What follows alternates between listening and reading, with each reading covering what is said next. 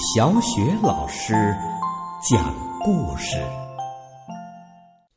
每个故事都是一次成长之旅。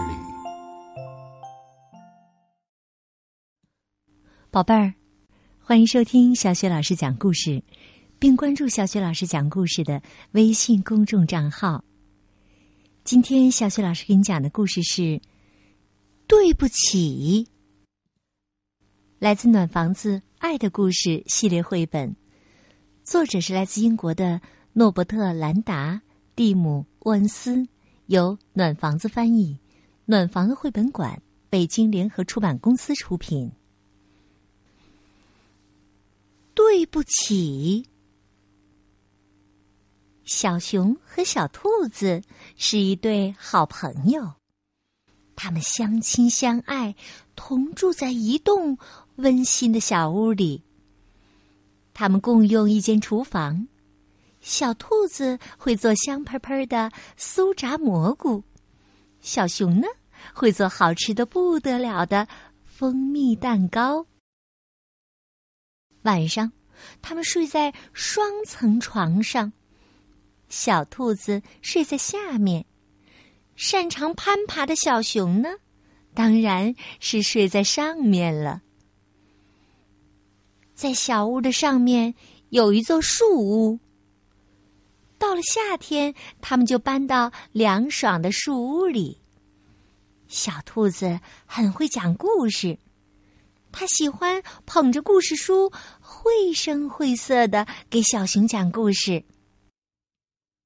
能有一个好朋友，并且能成为别人的好朋友，这种感觉真是棒极了。一个夏天的早上，小兔子站在树屋里欣赏风景。忽然，他发现有个东西在阳光下闪闪发光。他说：“看呐，小熊，那是什么？”小熊用篮子把小兔子放到了地面上，接着自己也爬了下去。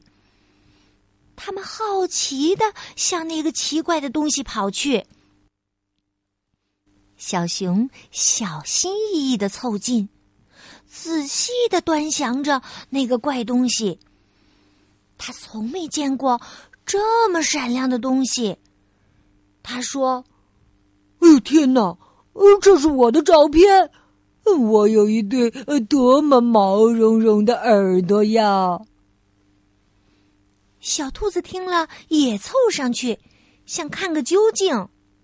他说：“开什么玩笑嘛！这明明是我的照片嘛！多漂亮的长耳朵呀！你没看到吗？”不可能！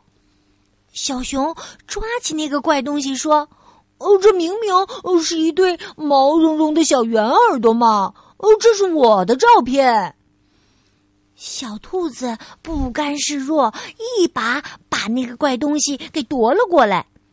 他们拉拉扯扯，谁也不让谁。只听“刺啦”一声，亮闪闪的怪东西被撕成了两半儿。小熊和小兔子各自的抓着手里的那一半，怒气冲冲的走了。小兔子生气极了，它迈着大步飞快的走回家，砰的一声关上了大门。他找来胶带，把那个亮闪闪的怪东西贴到墙上。看着照片里的自己，小兔子大声的赞叹：“多么漂亮、完美的长耳朵呀！”然后啊。小兔子早早的就爬上了床。宽敞的小屋里只有他一个人，他不知道除了睡觉还能干些什么。另外一边啊，生气的小熊爬上了树屋，也把自己抢到的那一半怪东西贴到了墙上。他坐在垫子上。对照片中的自己和头上那对毛茸茸的圆耳朵赞不绝口。多么漂亮的圆茸茸的耳朵呀！多么漂亮啊！然后啊，他探出身子往下面的家那儿看，赌气的说：“哼，我才不需要这样的朋友呢。”夜渐渐深了，可小兔子毫无睡意。原本的怒气已经渐渐消去，剩下的只有对好朋友的思念。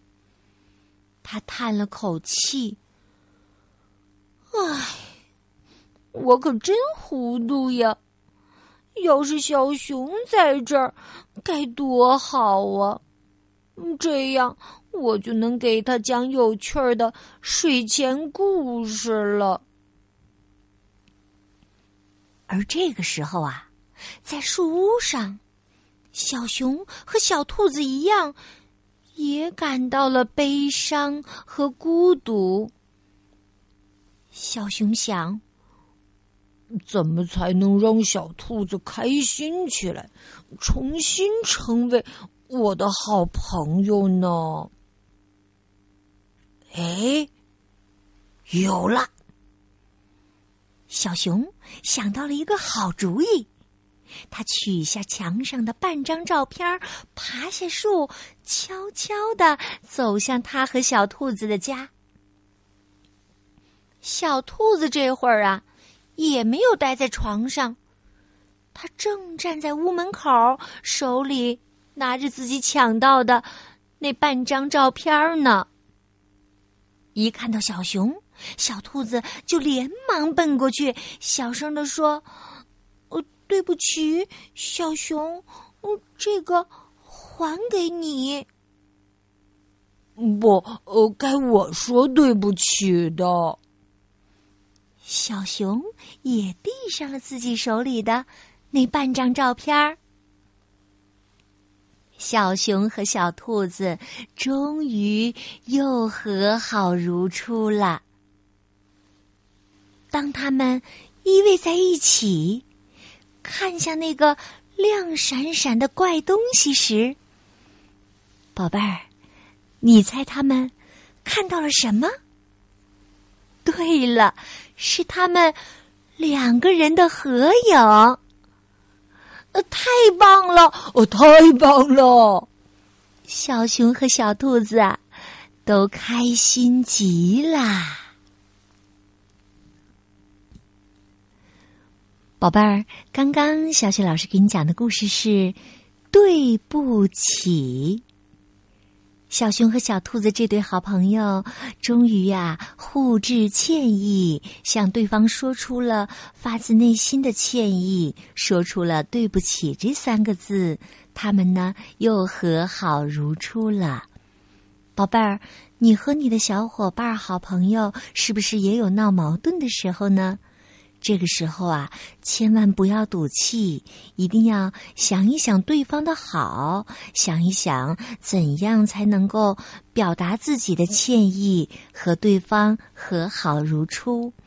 就像故事当中所说到的那句话：“能有一个好朋友，并且成为别人的好朋友，这种感觉多棒啊！”好了，宝贝儿，故事就讲到这儿。接下来呀，又到了我们。读古诗的时间啦！今天我们朗读的古诗是《赠花卿》。《赠花卿》，赠花卿，杜甫。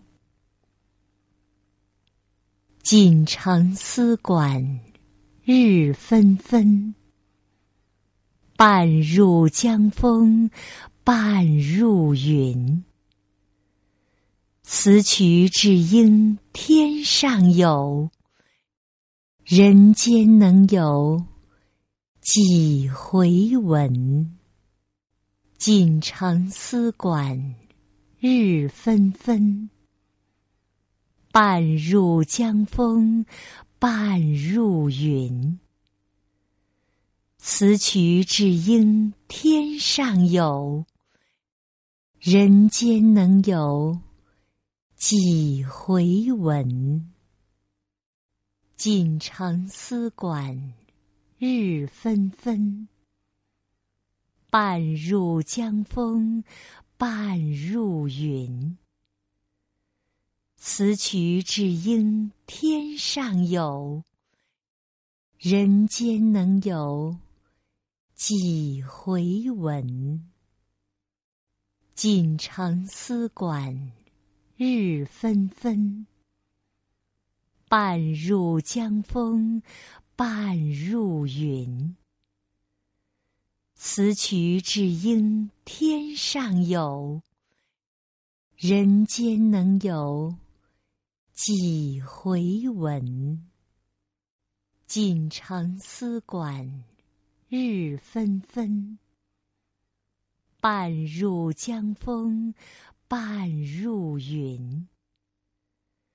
此曲只应天上有，人间能有几回闻？